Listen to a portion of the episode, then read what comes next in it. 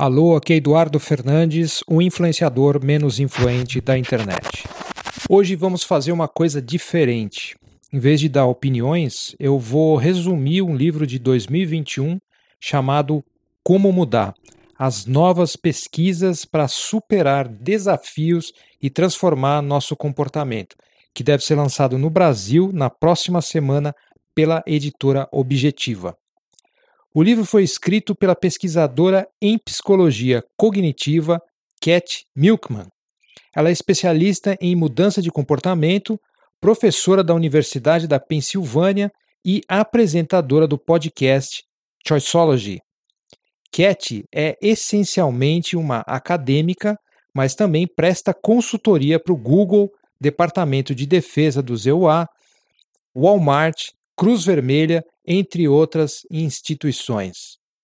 Seguindo a moda dos livros de divulgação científica da atualidade, Como Mudar mistura anedotas, especialmente sobre os bastidores dos projetos da CAT, com os resultados das décadas de pesquisa acadêmica sobre o comportamento. Vamos ver se dessa vez vai. Hoje eu vou só listar os tópicos principais do livro, por isso, vai parecer um episódio no estilo Dicas para Mudar e meio de autoajuda. Na próxima sexta, vou publicar um episódio extra debatendo um pouco melhor essa história de querer mudar. Certo? Então vamos ver o que a Cat Milkman tem para nos dizer. No melhor estilo Brás Cubas, vamos começar pelo final do livro, só para deixar as coisas bem claras, e aí se você quiser abandonar, você já abandona. Mudança de comportamento deve ser tratada como um projeto de longo prazo. Não é como tratar um resfriado. É mais parecido com lidar com uma doença crônica. Entendido esse pressuposto, vamos às técnicas ensinadas ou compiladas pela Cat Milkman. Primeira, aprenda a criar recomeços, fresh starts. As pesquisas que ela juntou mostram que tendemos a associar mudanças com o início de novos ciclos. Como todo mundo já sabe, promessas de ano novo, aniversários e etc. Parece estranho, mas funciona de alguma maneira. 2. Se você começou um hábito novo e quer mantê-lo, uma vez que o encaixou na sua rotina, faça o possível para nunca interrompê-lo. Pequenas exceções causam uma queda de compromisso e de entusiasmo que leva à desistência. 3. Para mudar, é preciso pensar a longo prazo e sempre se relembrar do compromisso.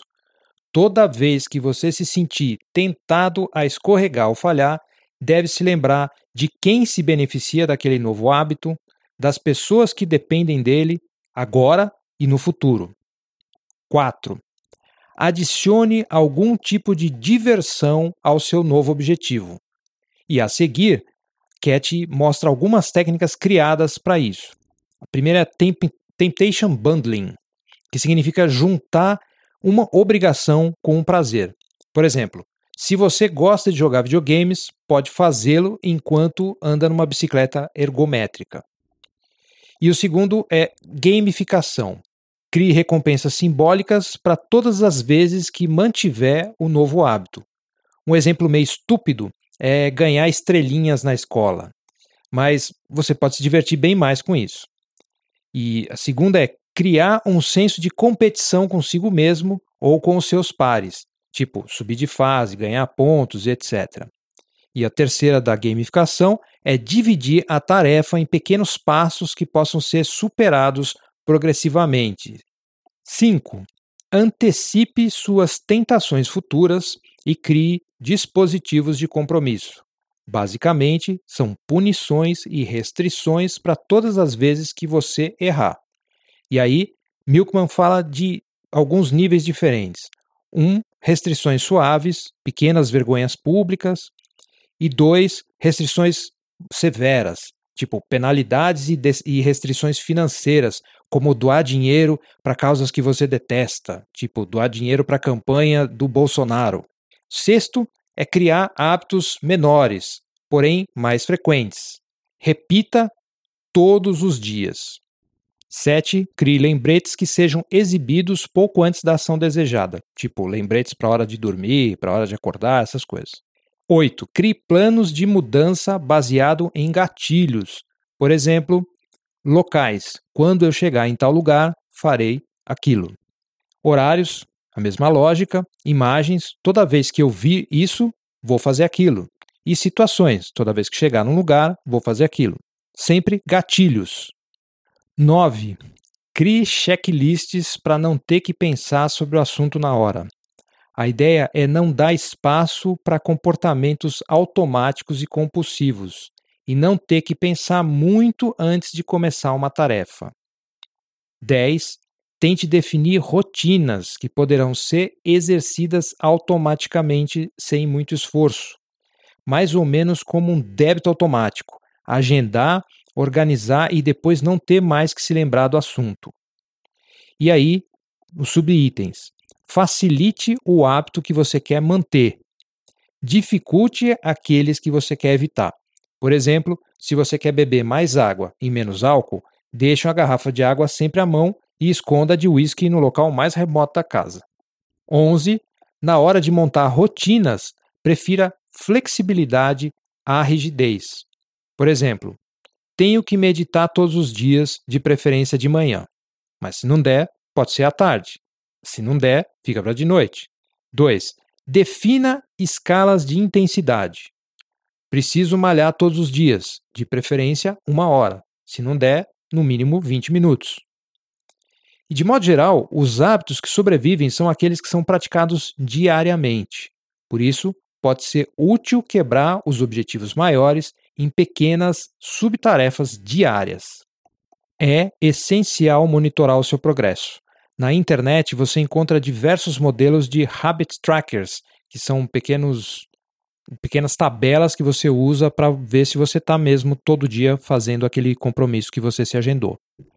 Insira novos hábitos no meio de hábitos antigos, como por exemplo mencionado anteriormente, andar de bicicleta quando você vai assistir televisão.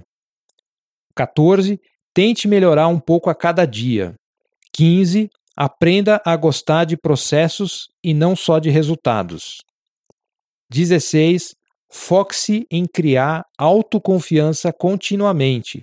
Se você só vê frustração e nunca progresso, tende a abandonar o comportamento que você está tentando manter. 17. Cerque-se de pessoas e situações que automaticamente o ajudem a manter os hábitos. 18. Evite aquelas que incentivam a errar. Por exemplo, se você quer largar o cigarro, não vai querer se expor muito a fumantes. 19. Pressão dos pares ajuda. Por exemplo, se você quer malhar, ajuda a frequentar uma academia, na qual você vai ver outras pessoas se esforçando também. Mas é preciso saber gerenciar bem a pressão dos pares se eles lhe parecem muito inacessíveis, muito avançados, isso pode desencorajá-lo em vez de estimulá-lo. 20.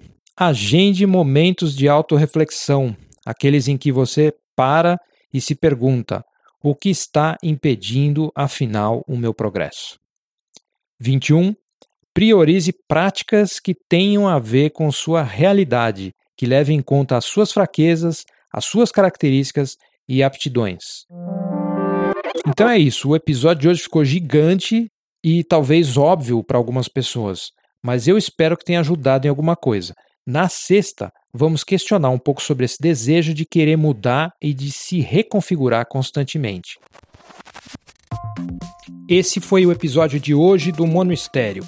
Para comentar, escreva para eduf.eduf.me. Para colaborar com o meu trabalho, deposite qualquer quantia na chave pix.eduf.me. Obrigado a todos que colaboram, divulgam e ouvem. Até a próxima e acerte pior.